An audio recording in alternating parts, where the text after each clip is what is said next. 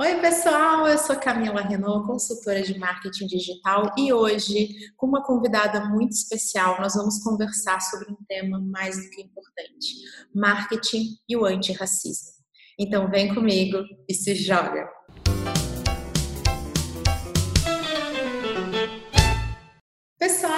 Hoje eu tô aqui com uma convidada especial demais, Vivi Elias, para a gente falar sobre um tema que é super relevante e do meu interesse pessoal.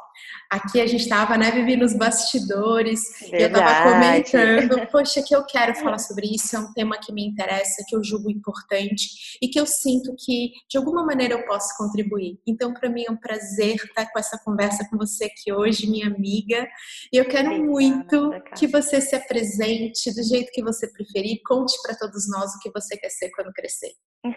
obrigada, Cá, obrigada por essa honra, obrigada por abrir um espaço para esse tema que é, está tão latente nos últimos dias, mas para nós, pessoas negras, é latente desde o início das nossas vidas. Então, muito obrigada aí por ser uma aliada a essa causa, porque o que a gente sabe que a gente precisa nesse mundo, nesse momento, é de ação para que ocorra a transformação.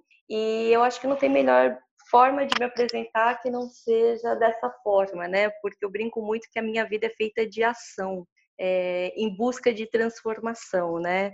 Eu sou nascida e criada na Zona Leste de São Paulo, contrariando as estatísticas desde o início, as pessoas acham que quem nasce na Zona Leste é corintiana, mas não, eu sou São Paulina, para poder dar atenção aí para minha mãe, então eu sempre falei que eu sempre contaria algumas estatísticas desde logo de pequenininha, é, sou filha de seu Oswaldo e da dona Toninha, irmã do Douglas, da Denise, do Marco, do Rafael. E hoje eu sou uma, uma das dos cinco filhos da periferia dos anos 80, de uma das épocas mais difíceis para ser adolescente, né, dos anos 80 e dos anos 90. Então, falando como eu sei, eu o que eu quero ser quando crescer, já estou eu acho que a primeira coisa para responder isso é falando do nosso passado, de onde a gente veio, né?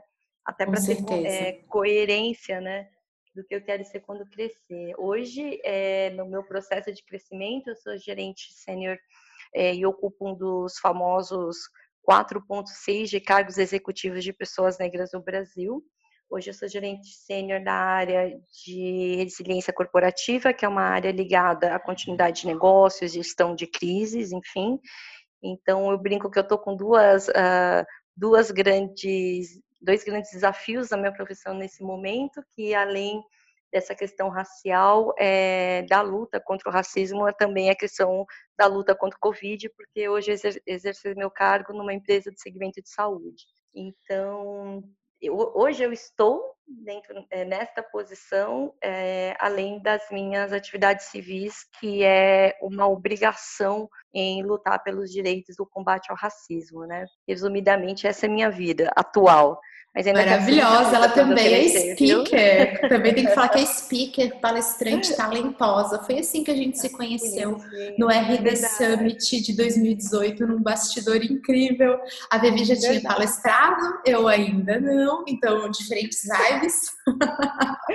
Uma com frio na barriga, outra com dever e a gente começou a trocar ideia, falar sobre o que, que você falou, sobre o que, que você vai falar. E aí eu ia falar sobre Instagram, e a Vivi comentou que ela ia falar a respeito disso, de racismo, de vivência. Até me lembra direitinho como é que era o tema da tua palestra em 2018, Vivi, para eu não dar canelada aqui ao vivo. Verdade, verdade. Olha, é, o nosso tema é, era sobre ações de diversidade e inclusão e eu era responsável para falar sobre a questão realmente da, do pilar racial. Então, a importância da gente, é, da gente começar a falar sobre o olhar de oportunidades, principalmente no segmento de marketing, principalmente no segmento de digital, a respeito da inclusão racial. Porque, assim como outros segmentos da sociedade, a gente sabe que a gente tem um nicho muito grande, né? Principalmente nessa questão de marketing de aceitação. Então, é, o que a gente conversou muito na palestra, e, e a loucura é falar que a gente está falando isso de 2018, se eu te falar que de 2018 para 2020 a gente teve grandes booms, foram pouquíssimos, e esses pouquíssimos, óbvio, temos que celebrar, mas foram é, é, poucos, então é, é um tema que a gente está falando já há muito tempo. Você tem uma ideia, Cá, o meu, o meu primeiro grande ação de ativismo foi em 1997, dentro do núcleo da consciência negra da USP, e o que me traz é uma, uma recordação que eu, falo, eu estou falando os mesmos temas desde 97, falei em 2018, a gente está falando de novo de 2020. Então, e quantas outras pessoas já estão falando muito antes de mim, né? Nossa, tá na hora, né? Tá na hora tá na da mudança acontecer. Tá na hora de agir. É, tá na hora de agir, isso mesmo. Tá na hora de agir. E marketing é, é, é, um canal, um dos canais que eu mais tenho esperança da ação ser concretizada, sabe? Marketing, digital, enfim, o segmento de vocês, porque durante muito tempo a beleza negra sempre foi uma beleza relegada a, eu não digo nem a segundo plano, né? A terceiro, quarto, quinto plano. Então, por que, que eu comento sempre que foi muito difícil ser adolescente nos anos 80 e 90? Porque quando eu ligava a televisão, o meu, meu padrão de beleza, o que o marketing me vendia na época, que o grande canal era a TV ainda, eram pessoas não negras, de cabelo liso, é, com maquiagem sempre muito não adaptável, ou se é, a, a, pessoa negra ousasse sair do padrão de maquiagens que era o rótulo que era colocado para ela, que era aceito, era ridicularizada. É, meus exemplos de estereótipo de crescimento era no máximo a tia Anastácia, que era a negra da cozinha, querida, porque fazia um bolinho de chuva mais gostoso ali, que é a dona Benta, mulher generosa, que permitia que a, a, a, tia Anastácia tenha um lugar de destaque na cozinha dela. Essas foram minhas referências. Nossa, Era isso, isso é muito brutal. vendiam, né? Demais com marketing. E reflete na gente, né, cara? Isso, então... eu, eu falei isso para você quando a gente se apresentou e quando a gente começou a uhum. conversar, a gente se deu super bem. A gente estava falando sobre isso e eu disse, cara, eu não posso falar mais sobre o tema da tua palestra, porque é impossível. Eu sou loira de olhos azuis eu não tenho como falar uma palavra, mesmo na, na, maior tentativa de empatia a respeito do que é racismo, discriminação, do que é não se sentir representada, uma vez que o meu, aquilo que eu aparento está dentro de um estereótipo. E o estereótipo que é considerado, ensinado e doutrinado como, entre aspas aqui, ideal, como se essa fosse a beleza, né? Então a beleza é, é alva de olhos claros. E eu lembro que a gente ficou falando sobre isso e do quanto tem certas coisas, eu falo um pouquinho disso de maternidade também, a gente também conversou muito sobre maternidade, porque maternidade tem o mesmo traço. Tem coisas que a gente estuda e tem coisas que a gente sente. E ser discriminação, preconceito, olhares enviesados, são coisas que só quem vive isso na pele vai ter lugar para realmente comentar, né? E a gente está vivendo um momento de polêmicas. Então a própria Vivi uhum. eh, se posicionou no Instagram dela esses dias comentando a respeito de mais uma publicação que é super racista e a gente estava aqui falando da nossa pauta uhum. do que vamos uhum. conversar sobre essas caneladas. Então que o melhor movimento negro é o rebolado das mulatas. E às vezes quem botou isso acha que está balando, porque realmente existe essa coisa que está muito enraigada dentro da gente, né? Tá? E, que cabe a nós, especialmente eu concordo plenamente contigo, Vivi, profissionais de marketing, nós temos um poder gigante de mudar isso. Realmente, não da boca para fora, não para simplesmente, ah, eu vou falar disso que é bonito, não. De hum. realmente modificar e eu até quero aproveitar essa oportunidade para que você me diga ali, para quem está vivendo isso, para quem tem esse lugar de quem passa, sente e hoje ocupa, né? Você vive aí um, uma posição profissional que te permite ver coisas, mas sentir coisas. Você falou do teu passado, do teu presente, do teu futuro. Como é que você sente que nós estamos hoje nessa mudança? Melhor, pior, estagnado, passando pano? Qual é a tua visão assim bem pessoal disso tudo? Olha, Cá, minha visão pessoal nesse momento é que nós estamos acordando novamente, tá? E eu vou te explicar o porquê.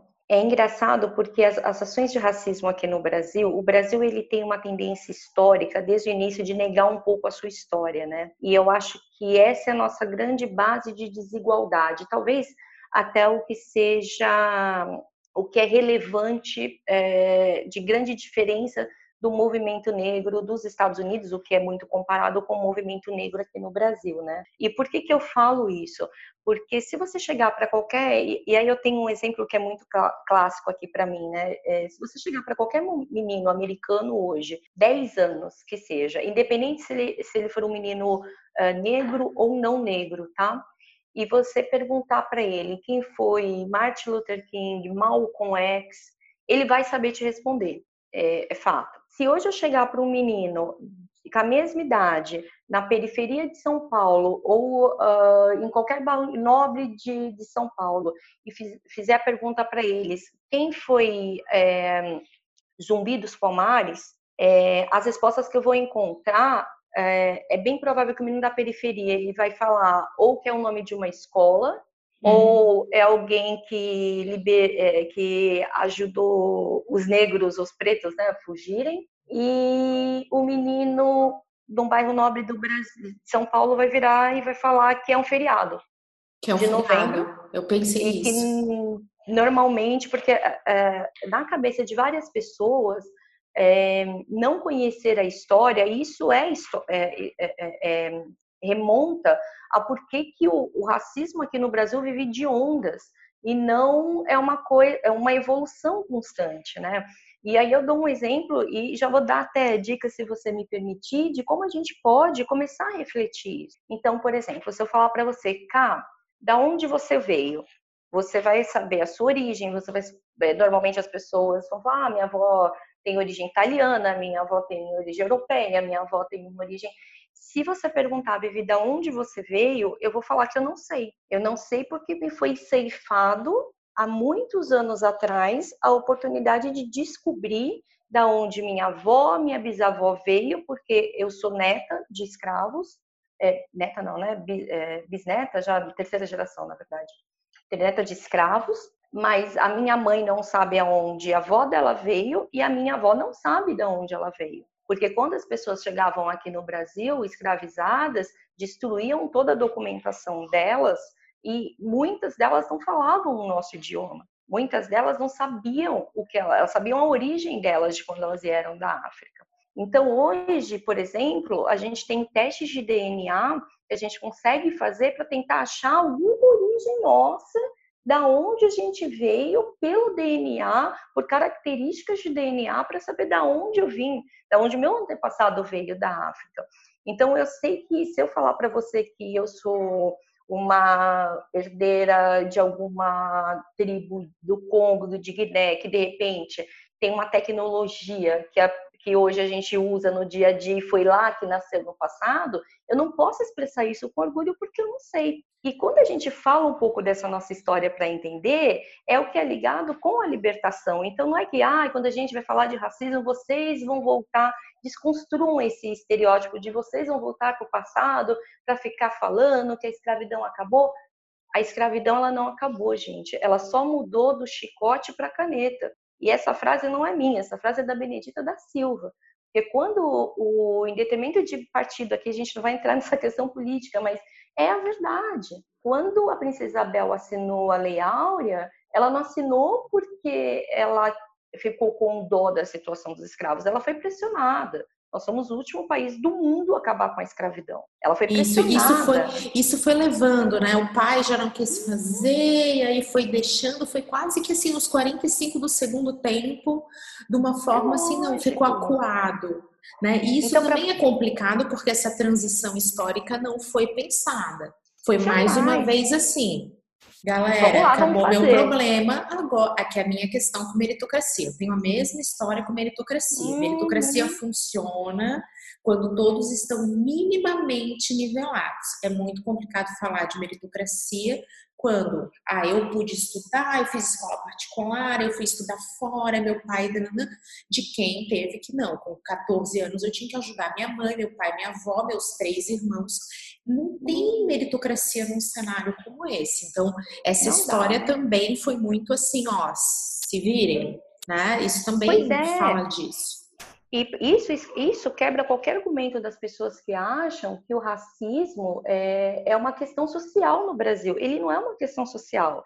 Vocês imaginem que vocês estão num país que você não fala o idioma, não come a comida, você tem que se adaptar nos 45 do segundo tempo, de repente alguém fala para você, sai da tua casa, você não pode mais ficar aqui porque você não é minha propriedade, mas você não tem onde dormir, onde comer, você não tem o que viver e você tem que se viar no meio do mato para tentar sobreviver. Essas são as origens que a gente sabe das grandes comunidades periféricas, por exemplo. Isso. Então não dá para falar que quando o imigrante europeu veio para o Brasil com concessões de terra, também um outro argumento para quem fala que é contra a cota. A primeira cota, gente, não foi para os negros. A primeira cota foi para os imigrantes europeus quando vieram aqui, dentro do processo de hegemonia. Então, por que, que eu estou é, é, falando? Porque para a gente fazer um, um para a gente transformar, tá? Porque não, não dá mais para fazer, mas para a gente transformar o Brasil em igualitário, a gente precisa conhecer a nossa história. E eu estou reforçando muito isso, cá, porque é, precisou um negro americano morrer para que no Brasil a gente comece a falar do assunto. Não que a, a, morte do George Floyd não, não doeu a mim aqui no Brasil como qualquer outro negro da, da do mundo, mas para mim foi como mãe, a gente falou bastante dessa questão de maternidade, mas para mim doeu tanto ou mais a morte do George, Floyd quanto do menino do João, que estava uhum. brincando na casa dele, a polícia parou lá e, mate, e matou como a gente sabe também do, do trabalhador que estava voltando e o exército deu 80 tiros com a família dentro, dele dentro do carro. Então, é, é, essas ações, e eu tô te falando porque tá doendo mesmo, gente, não é uma dorzinha que eu vou tomar ali um analgésico que vai parar. Não, tá doendo, é latente, porque pode acontecer com o meu filho, pode. com o meu sobrinho. Definitivamente pode. E a sociedade vai se, se unir da mesma maneira? Por isso que a questão do marketing aqui é o seguinte, e aí eu vou falar para vocês também não só coisas que doam, né? mas vocês não imaginam o que foi é, para mim uma campanha uh, de uma empresa de cosméticos, tá? Recente, deve ter um ano passado, se eu não me engano, que foi do Dia dos Pais, que mostrou uma família negra o pai negro ganhando presente desse produto, dessa empresa de, de cosméticos, com a mãe negra, os dois filhos negros ali. É, eu demorei 39 anos na minha vida para ver um comercial desse na televisão, para reconhecer é. a minha família. Olha o poder de marketing, de transformação. Aquele dia dos pais, eu ia comprar uma outra coisa para o meu pai. Eu fiz questão de comprar dessa empresa. Essas atitudes então, têm que rolar. A gente tem que fazer tem que isso. Rolar. Isso é a sociedade atual, ela é muito, ela é uma sociedade de consumo, né? Então a gente fala sobre isso, sobre marcas estando presentes. Esse tipo de posicionamento, ele é uma maneira é, da gente pedir, da gente usar redes sociais, de falar, quero ver isso.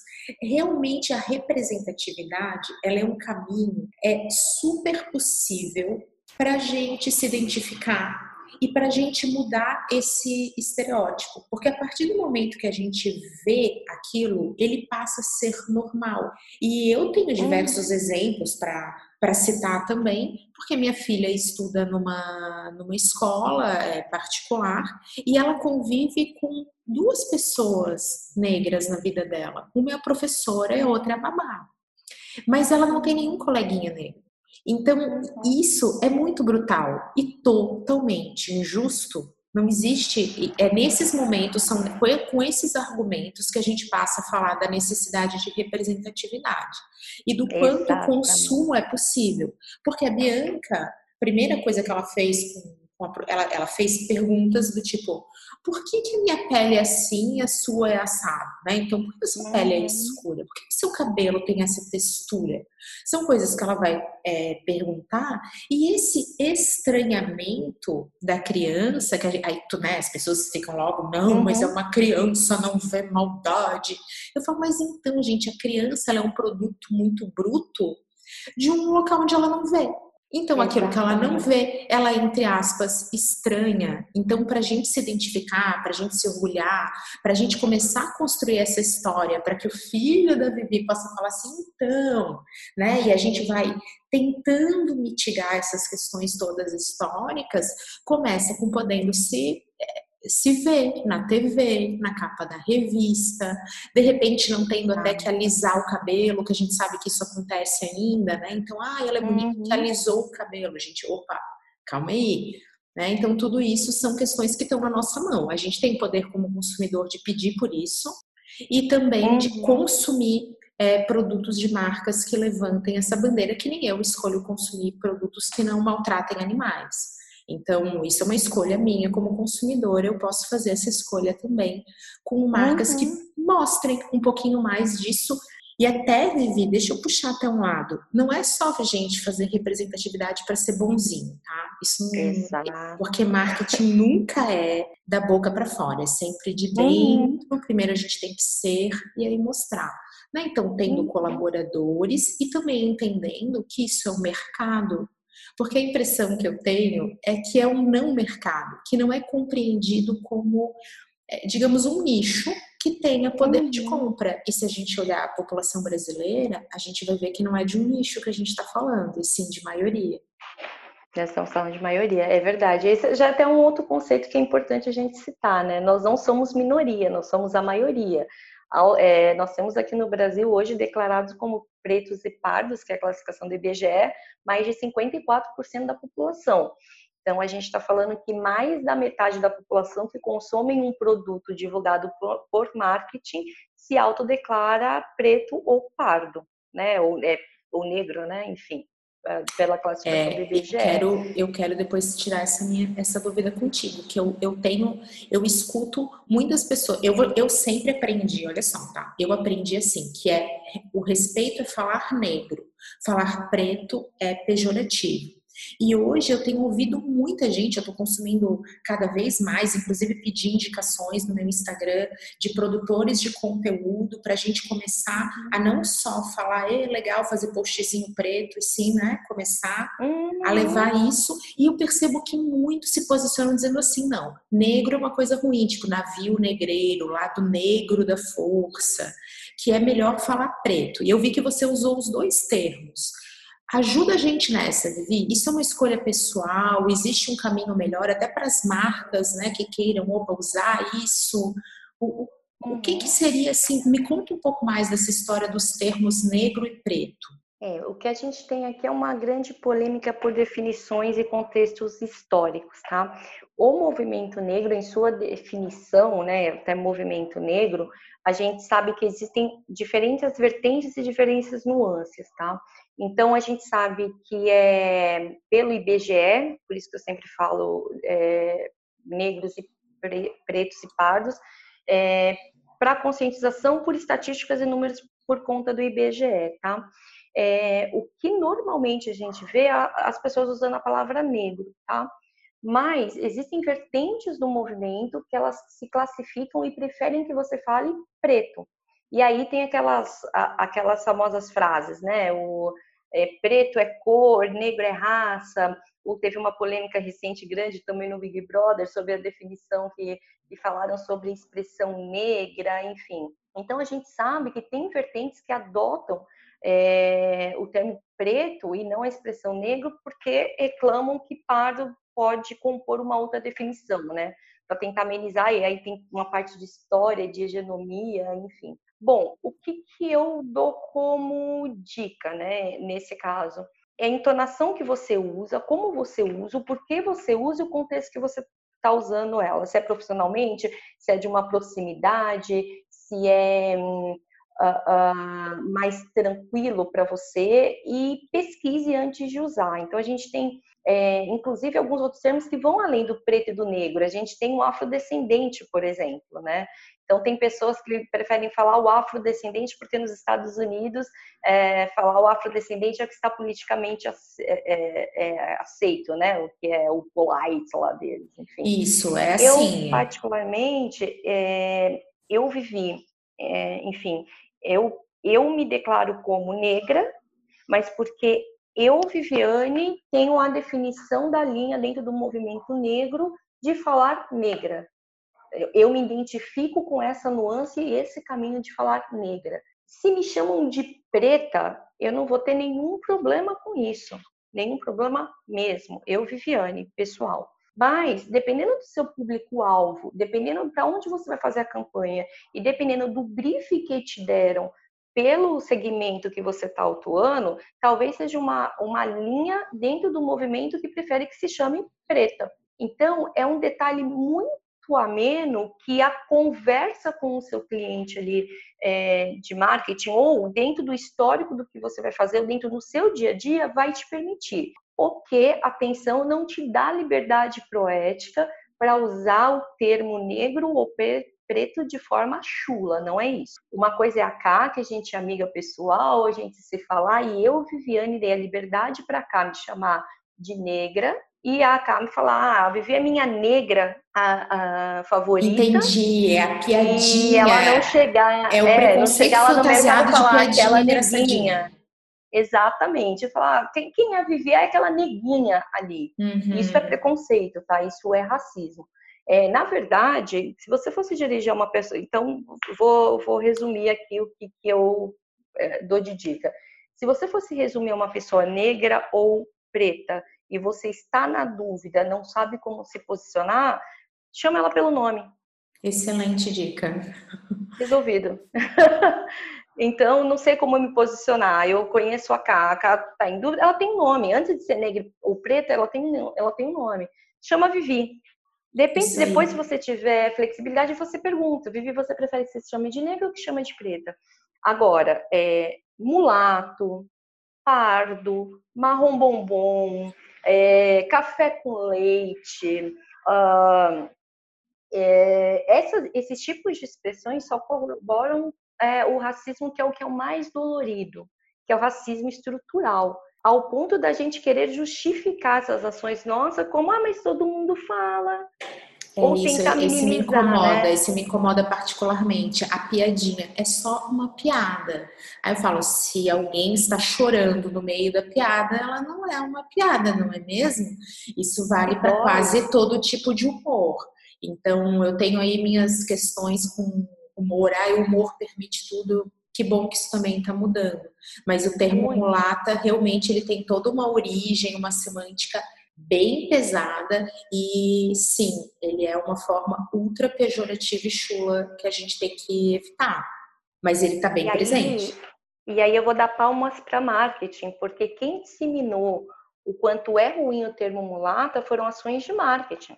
Foram ações de digital, foram ações de transformação que vieram de vocês quando a gente começou a falar, principalmente dentro de grupos de diversidade racial dentro das empresas, vocês começaram a colocar isso para fora e até dou um exemplo muito grande uh, uh, no início desse ano, se eu não me engano, foi início desse ano, foi em novembro do ano passado, acho que foi em novembro do ano passado, é, quando uma loja de, de, de móveis super conceituada lançou uma campanha com o termo criado mudo que ninguém sabia o quanto era racista o termo criado mudo. Então, não sei para quem não acompanha, mas enfim, criado mudo, para quem está ouvindo aqui não viu a história, criado mudo eram os, eram os criados negros que vinham da África e ficavam em pé enquanto seu dono dormia, ficavam em pé do lado da cama, segurando uma garrafa de água, para se o dono tivesse sede, você pegar, a, a, é, servir a água ali a qualquer momento. Então, como dentro do quarto é, havia muita confidência, marido e mulher, e ele não poderia falar, muitos deles cortavam a, a língua desse empregado, desse criado, para que ele não passasse a informação adiante depois é, para as pessoas que ele convivia na senzala e outros locais. Então, você imagina uma pessoa negra com uma língua cortada, é, em pé de 12, 13 horas, segurando uma garrafa de água sem se mexer, porque era o criado mudo. Nossa, isso deve ter uma coisa ruim, ouvir, ouvir isso, é bem brutal. Por isso que eu acredito muito no poder desse podcast, porque eu sei que o podcast tem poder da gente levar as pessoas para essas sacadas. Não tem como você ouvir uma história dessa e você falar, ai, racismo não existe. Você comentou sobre isso acontecer com teu filho, e eu posso até comentar isso aqui, eu já sofri um assalto, tá tudo bem, gente, mas eu já fui assaltada. Quando eu fui para a polícia, a primeira coisa que o delegado me perguntou, ele falou assim: "Ah, pode descrever tal". Aí eu ia começar ele assim: "Não, negro". Aí eu: "Não". E eu lembro de falar assim para ele: "Ele parecia meu marido". É tipo isso, eu vou descrever para você, tá? Uhum, Mas foi a primeira coisa que ele me questionou. Então, para ele isso já era certo, né? Falando de alguém que é um criminoso, que é um bandido. Então, sim, uhum. é, é, é algo que eu não vou entender, eu posso, naquele momento foi o que eu consegui fazer, é, uhum. falar, não, meu querido, não, não estamos, é, não é disso que está se tratando, vou descrever para você a pessoa, mas isso acontece. E a partir do momento que a gente né? Imagina, seu filho, você não sabe como ele pode ser tratado, que foram os casos que aconteceram agora, casos que a gente sabe que seriam diferentes se tivesse de repente alguém loiro de olho azul, né? Isso seria, a gente não dá para negar. Me dói também, eu também gostaria que fosse uhum. diferente, mas a gente tem que ser sincero nesse momento e admitir que sim, existe essa preocupação genuína da Vivi com o filho dela, porque ele, e ele tem que saber se defender disso. E outra coisa, Vivi, que eu percebo quando você estava falando é que assim, a gente fala muito de uma objetalização. Quando eu recebi minha irmã aqui, psicóloga, ela falava muito disso, né, do sujeito, da pessoa. Então, olha como é que tem diferença entre aquilo que a gente é, sujeito, de um objeto. E o exemplo do criado mudo, o exemplo da senzala, quando a gente fala de para que história, a gente está remetendo a uma coisa de objeto, de propriedade. Então, se a gente tem uma história de propriedade, a gente está falando de objetalização. E isso é muito grave para o ser humano em todos os aspectos. Por isso que defendo, tá? Vou defender aqui que o poder do consumo também tem que ser revisto pelas marcas. Se a gente está falando de 54% da população, não dá para ter um produtinho de cabelo afro. Isso é muito pouco. Isso é tratar como, como nicho e também negligenciar um mercado que tem poder de consumo. Só que a gente está preso no ranço, né? Como, Exato. não, não tem, não tem poder de consumo. Não tem, não pode. E aí, Caio, eu vou até dar uma dica, só para vocês é, entenderem o tamanho desse poder de consumo. Existe um movimento muito grande chamado Movimento Black Money. É um movimento que existe nos Estados Unidos há muito tempo e cada dia mais, graças a Deus, ele ganha força aqui no Brasil.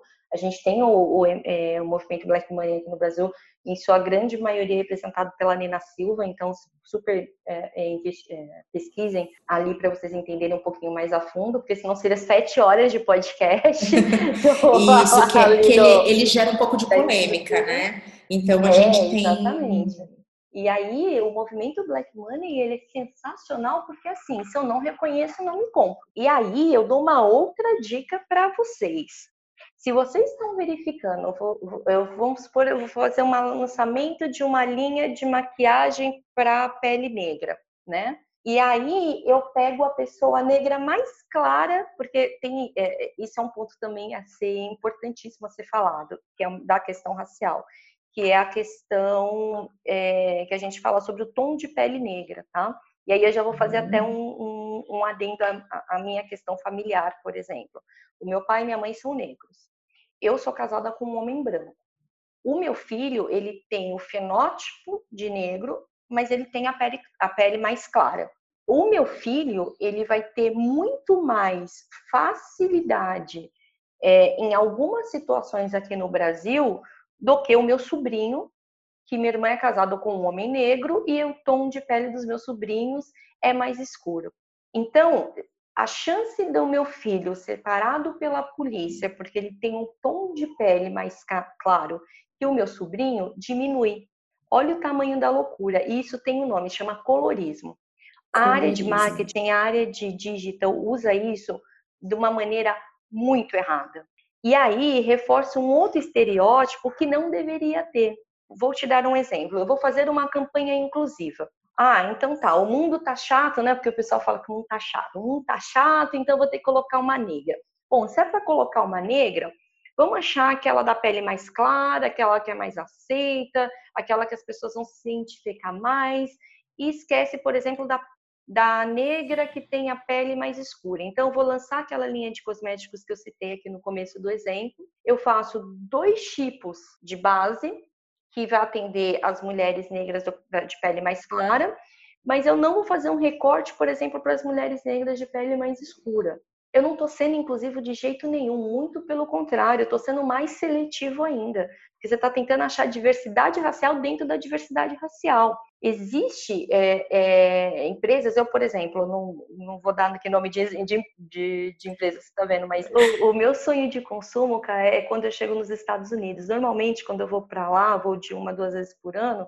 Esse ano, por motivos de força Covid maior, enfim. Forças vou, Covid maior, isso aí. É, eu vou no, no Walmart, né, de lá, e lá, isso é, isso é um exemplo clássico, lá tem um corredor chamado Ethnical Hair Care é um corredor de um Walmart como se fosse aqui do Brasil, com todas as linhas de maquiagens possíveis para todas as tonalidades de pele negras possíveis, para todos os tipos de, de cabelos é, crespos possíveis, do 3A até o 4C, de diferentes gamas de valores e diferentes é, é, patrocinadoras. Então, eu, eu corro o risco de chegar lá, comprar um batom da Kim Latifa, que tem um tom de pele muito parecido comigo, mas eu tô na gôndola do lado com uma linha de produtos da Imã, que é uma mulher negra com a pele mais escura que atende a minha irmã. Então, normalmente, quando eu volto dos Estados Unidos, as pessoas acham que eu sou revendedora, porque você abre minha mala,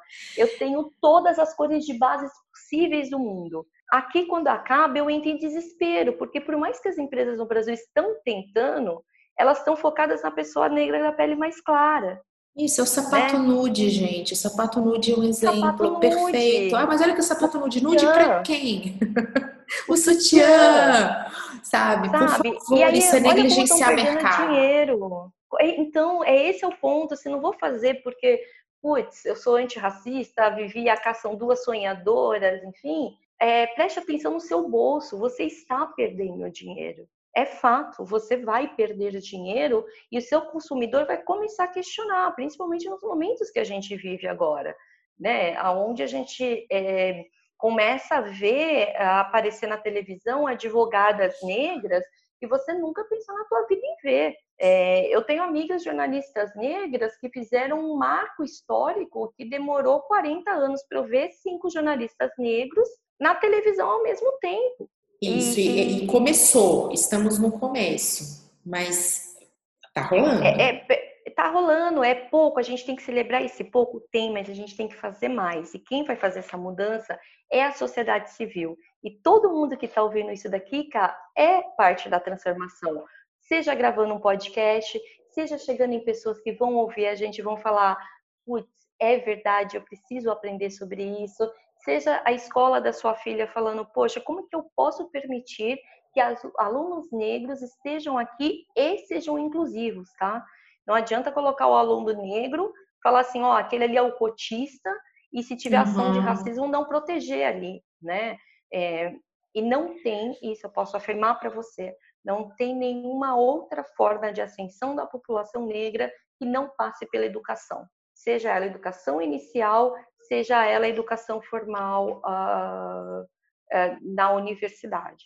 Por isso que cotas é muito importante. Você isso. mesmo na sua faculdade, Cá, quantos negros tinham ali na sua sala? Muito poucos. Não, não daria 1%. É tipo a Bianca.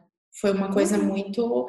Eu, eu defendo bastante cotas, sim, para que ela, eh, a gente não vai entrar aqui no mérito de como isso é implementado, né? De entrar, ah, mas ali tem o caso, porque senão a gente vira Exato. uma coisa muito louca, porque no Brasil a gente tem isso, a gente fala da exceção tratando como regra. Mas uhum. é sim uma maneira da gente dar o primeiro passo, porque não tem como. Vamos lembrar da apresentação da Vivi aqui, quando ela falou assim: não, a minha bisavó, porque tem mais uma geração. Gente, bisavó foi ontem. Uhum. Bisavó é muito recente.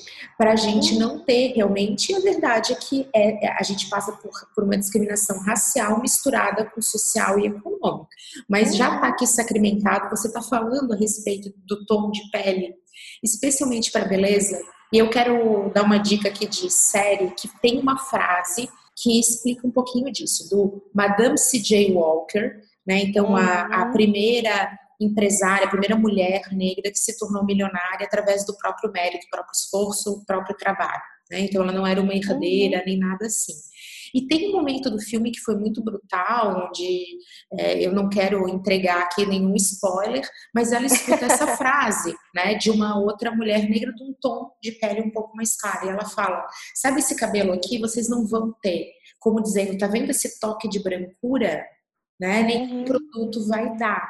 E isso é um exemplo bem clássico de como a gente pode, como a gente está engatinhando na produção de produtos que sejam específicos, que atendam necessidades específicas. A gente fala tanto disso em, em marketing, reclama tanto de concorrência, né? Uhum. Reclama tanto de coisas que tá, às vezes está tão escancarado o que, que é maioria, o que, que é minoria, o que, que é nicho, do que, que o mercado precisa, isso também é um preconceito que está dentro das empresas né? Então, de ficar entendendo que é uma população que não tem poder econômico. Vivi falou várias vezes aqui do IBGE, se a gente for fazer cálculos, contas, vocês vão ver que sim, uhum. é possível, mas a gente olha para as coisas com âmbito invertido. E esse exemplo aqui da Madame C.J. Walker é excelente, porque ela fala justamente disso, do que do que almeja, do que deseja, de como ter essa beleza. Eu estava recentemente conversando com a Iva, imagina, a gente conversa todo dia, ela convive comigo, e ela disse, ah, não, mas é que eu tô em Blumenau, aqui não tem nenhum cabelo afro, não tem nenhum cabeleireiro especializado nisso.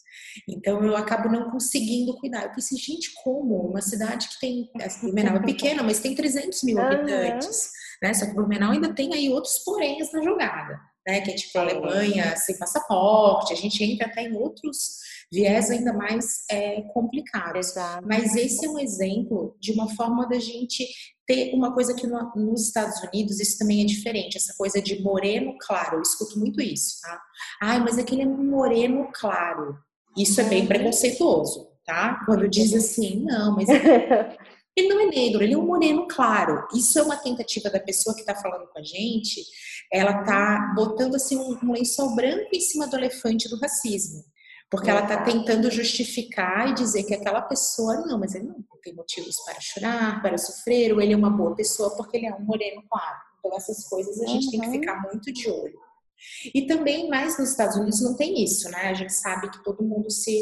É, é, é uma coisa mais 880, vamos dizer assim. Uhum. É, é, muito. Um tom de pele, isso que você falou, o colorismo, né? Lá é mais. Opa, sou. As pessoas tendem a se declarar, né? Então ah, como você se identifica? Ah, negro, afrodescendente. Isso está mais comum.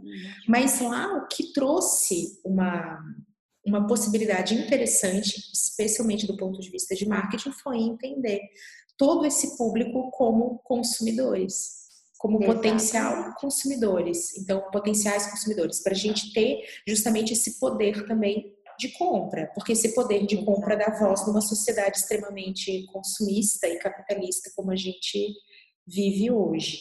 Né? E, claro, levar isso para outras coisas, outras frentes que aí são até mais profundas, como a educação, uhum.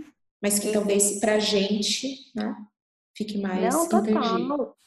Total. E aí, fazendo uma ponte mesmo com a Madame C.D. Walker, é, são duas pontos de reflexões sensacionais que você trouxe, cara. Primeiro, que a gente está falando de um exemplo de 1867. Ela foi revolucionada, revolucionária nos Estados Unidos em 1867, criando um produto que o grande enfoque do produto dela era deixar o cabelo das mulheres negras como liso, para elas serem aceitas como limpas, dentro do padrão da sociedade da época. Você está vivendo numa uma época ali de muito antes, inclusive, do movimento de direito civil lá. Em muitos lugares dos Estados Unidos, quando a, a, a, ela lançou as ações dela, negro ainda não era considerado gente. E no, na, também, sem querer dar spoiler, gente, na minissérie fica muito claro isso. Diversas vezes. Tanto é que tem uma hora que ela vai no enterro de uma pessoa porque defendeu uma criança uh, negra, de, uma, de um grupo de pessoas brancas. Então, é, olha, a gente está falando de um exemplo de 1800, nós estamos em 2020. É, e é aconteceu é há duas semanas no Rio, né? Então, é, e outro ponto também da Madame C.D., aí é uma outra, uma outra narrativa que a gente tem que trazer para reflexão. Não adianta só o marketing fazer a ação dela, tá? E isso eu vejo na nova geração. Né? Então, é, eu vou lançar um produto destinado à comunidade negra. A marketing vai lá, faz a lição de casa, fez coisa bem legal. Mas na empresa não tem nenhum negro. E é, aí a gente começa a questionar: peraí, você está fazendo um produto destinado à população negra, você está fazendo a gente gastar o dinheiro voltado na, pra, determinada para a população negra, mas você não dá emprego para negros. É. É, os únicos negros que tem na sua empresa é a faxineira. E aí é uma, um teste que eu falo, né? Eu até falei aquele dia na palestra, que é o teste de pescoço. Eu acho que é a primeira coisa importante a gente fazer reconhecer quando nós temos os nossos privilégios, né? Então aí eu convido todos a fazerem esse exercício é, não agora, que senão vocês vão prestar atenção em mim cá, mas daqui a pouquinho, quando... ao final, ao final dessa ao conversa. Final, parem, desliguem e olhem para o lado. Quantos negros ali naquele momento estão no mesmo patamar que você? E quando eu falo patamar que você é tomar vinho com você, jogar bola com você, ir no mercado caro para comprar o queijo importado que a gente gosta com você, viajar na sua festa de final de ano no Réveillon, o quanto, o quanto é diverso a sua festa de final de ano com as pessoas mais próximas que você tá, seja Natal, seja Ano Novo. Fez essa reflexão? Coloca depois para fora, na sua empresa. Quantas pessoas negras estão ali no mesmo cargo que você? as pessoas negras que estão na sua empresa, ou é a copeira, é a faxineira, é o moço da segurança, é só o estagiário, é só a moça da recep... É, é a pessoa da recepção, é só a pessoa que serve o seu café na reunião. Será que não existem pessoas negras que falam em teu idioma ou têm algum mesmo acesso que você que poderiam estar ali contribuindo com a sua empresa para o seu crescimento? Isso não é a Vivi nem a Cá que estão falando, são estudos, existem milhares de estudos que falam que empresas diversas lucram mais. E aí não é só racial, não, a gente está falando de gênero. Eu já até participei de, um, de uma live e as pessoas estavam discutindo. Não, porque nós mulheres nós estamos brigando aqui por posições de gênero no conselho, é, mais mulheres no conselho, porque a gente tem problema só tem homens brancos no conselho. E aí eu levantei e falei, posso fazer uma pergunta? Tá bom, vocês estão brigando pelo conselho, eu tô, eu tô brigando por gerência. Como é que faz? Vocês, mulheres que estão brigando por conselho, vocês têm sequer gerente negra dentro das suas empresas? E se você não fez essa reflexão ainda, como mulher e feminista, é, e toda mulher feminista já assistiu Sufragistas, é fato, faça a pergunta: no filme Sufragistas, aonde estavam as mulheres negras? Porque ali, sufragista, a gente está lutando por direito a voto, por direito a trabalho em empresa, por direito da mulher. Mas em que momento ali aquelas mulheres falaram: peraí, aquela mulher que eu estou dando chicotada, que está cuidando do meu filho, ou que está limpando o meu banheiro, também é uma mulher, ela tem que vir comigo aqui para a linha de frente. Isso, nossa, então, que tapa na cara. Que eu sou mesmo, eu sou um exemplo. A pessoa negra que eu convivo trabalha na minha casa, babá da minha filha. Foi isso que você falou. Vai, ela tá no papel de servir e não um papel de igualdade. A gente não está falando aqui em tratar com educação, não é disso. Uhum. A gente está falando nisso. Inclusão não é falar assim, ah, mas eu tenho uma funcionária que limpa a minha casa.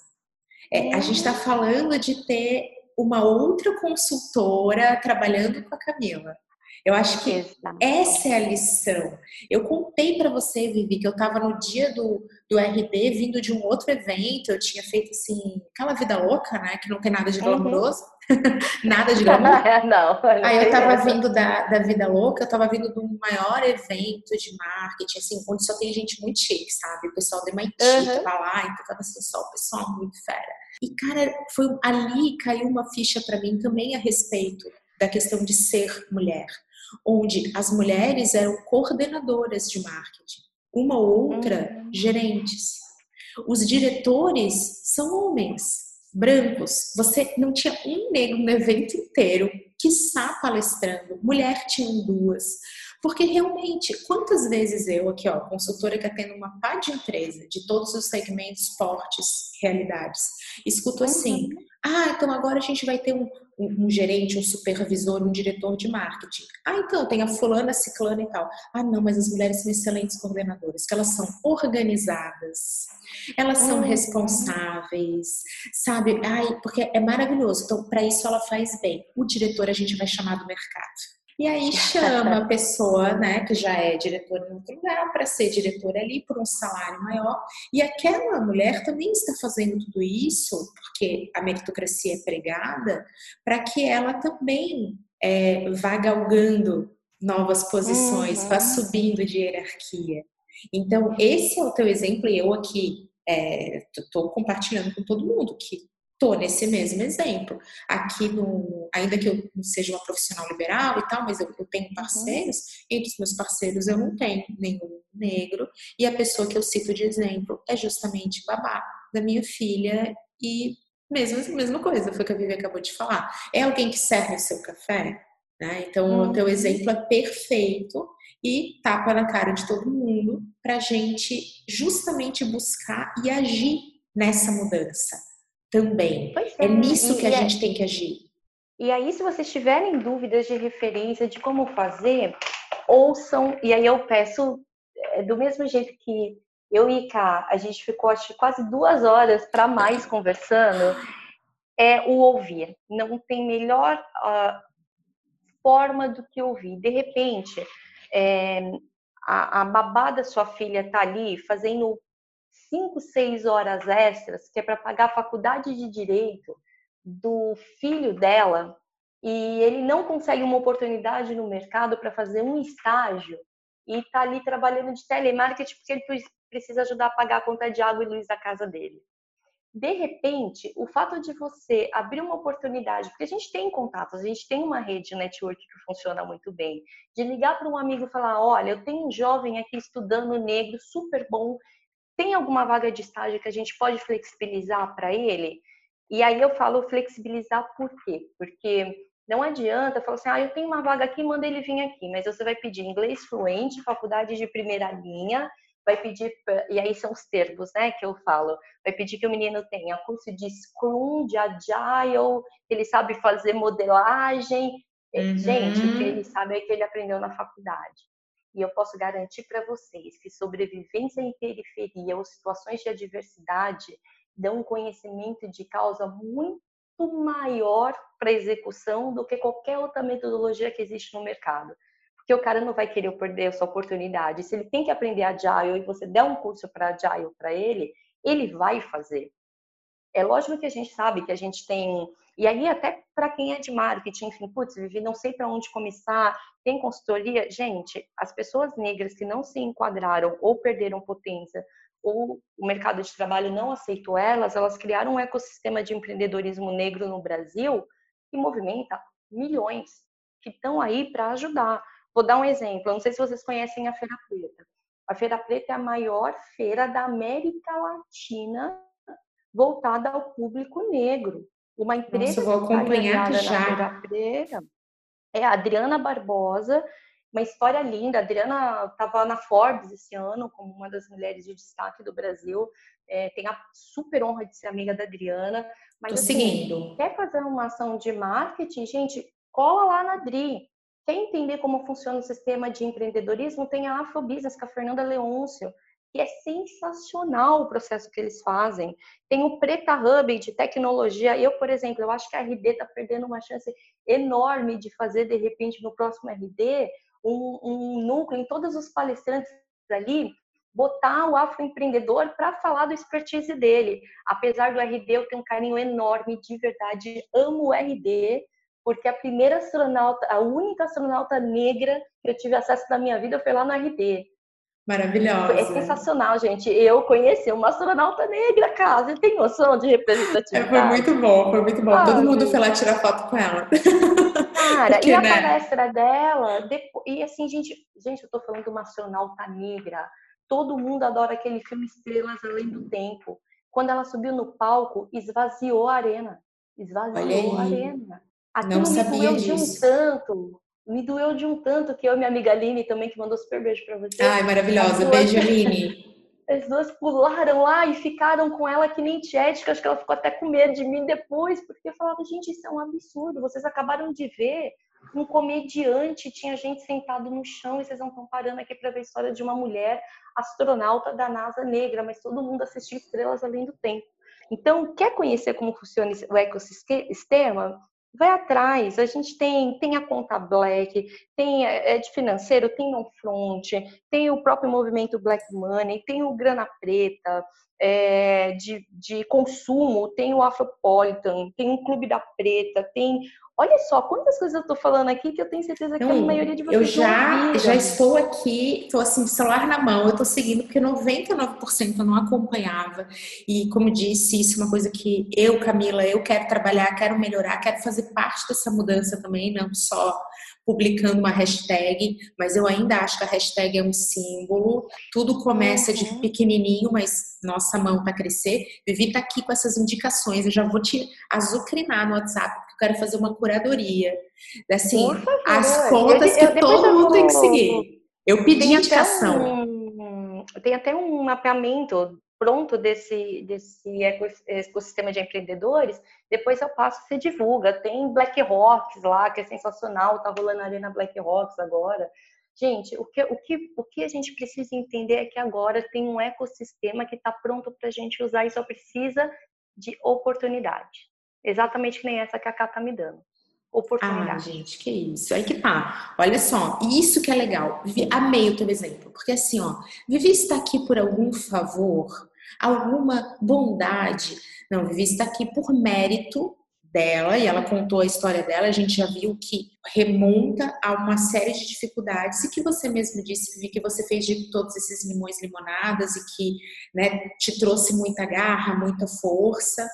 E isso que é a visão que a gente vai vai deixar aqui eternizada nesse podcast. Não é sobre ser bonzinho, fazer favor, mas é sobre uhum. abrir a porta, né? Depois, ali na marca do gol, a gente sabe que tá, tá na mão de cada um essa possibilidade. Se RD não tivesse feito essa trilha, né, então de inclusão, de diversidade, e você não tivesse lá, eu não teria você para convidar aqui para falar, poxa, que eu gosto de chamar meus amigos. Né? Então, você não teria esse espaço para a gente estar tá conversando.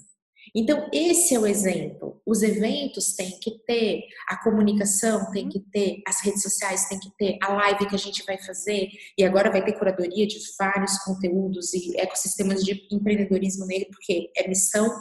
Então, quando a gente vai deixando essas coisas acontecerem, essa realidade também vai entrando e vai fazendo parte da nossa da nossa vida. Então, acho que essa é uma mensagem que eu tô assim feliz demais de ter tido a honra de transmitir junto contigo sobre não é caridade, sabe? Não é sobre ai que bonzinho, que boazinha, não é disso.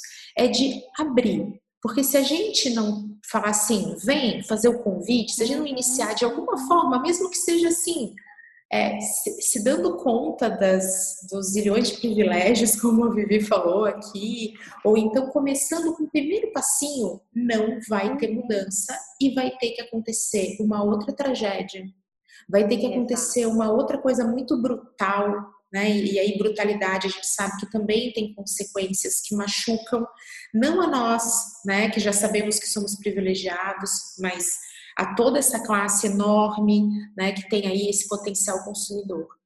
Então, é vamos para esse caminho que ele está na mão e a gente já viu que marketing tem essa super oportunidade na mão. Eu vou chamar assim, oportunidade. Para todo Exatamente. mundo, estou me incluindo nela também. E, e, de ambos os lados, é uma relação de ganha-ganha, né? Feliz demais, Vivi, tá chegando aquele momento oh, que eu falei que ia chegar. Oh, ai, não, Obrigada. Temos que, temos que, falar mais, mas olha, eu já tô aqui pensando numa live no Instagram, tá? É só, Vai. olha, gosto, então avisa antes só pra gente fazer uma produção. É, né? Porque eu, a gente tava aqui nos bastidores falando, gravar vídeo é mais difícil, que a gente tem que né, ficar olhando pra câmera, pensando. É, podcast não, gente. Eu, inclusive, só gravo podcast de descalça para ficar Ai, bem à vontade. Sim. Eu tô em casa, sabe? Bem, bem bom. Vivi, quero te agradecer demais pela aula que você deu pra gente hoje. Foi uma verdadeira aula. Eu tô muito grata. Eu tô muito honrada por essa conversa que a gente teve aqui. Obrigada de coração. E tô fazendo o convite para você voltar. Vamos para outras mídias. Eu volto, eu super volto. Obrigada a você, Cá, pela empatia, por ser uma aliada realmente na luta é, contra o racismo. Eu acho que é, mais, é, que é super importante falar que não é uma luta de negros contra brancos, é uma luta de negros e brancos junto contra, contra pessoas racistas. E a gente precisa acabar com essa doença, esse câncer da sociedade, porque é dolorido, enfim, e ouçam, ouçam pessoas pretas, ouçam pessoas negras, ouçam pessoas que se identifiquem no nicho de mercado de vocês. Precisar de indicação, chama, a gente tem. E ouçam, ouçam, ouçam expertise de pessoas negras no que vocês fazem eu tenho certeza que a ação e a revolução vai começar a partir daí. Gratidão mesmo, imensa, cara. Ah, isso é linda, obrigada. Essa foi a minha lição, tá? Essa foi a minha lição, dever de casa que não estou fazendo, mas vou começar a fazer. Gente, é assim, esse podcast é um passinho micro para que a gente possa entrar mais nesse assunto, falar de marketing de digital com outras frentes, com mais diversidade para o futuro que a gente está construindo para os nossos filhos e para também gerar soluções mais inteligentes para o enorme. Vivi feliz demais, obrigada, um super beijo e até a próxima. Beijo, tchau, gente.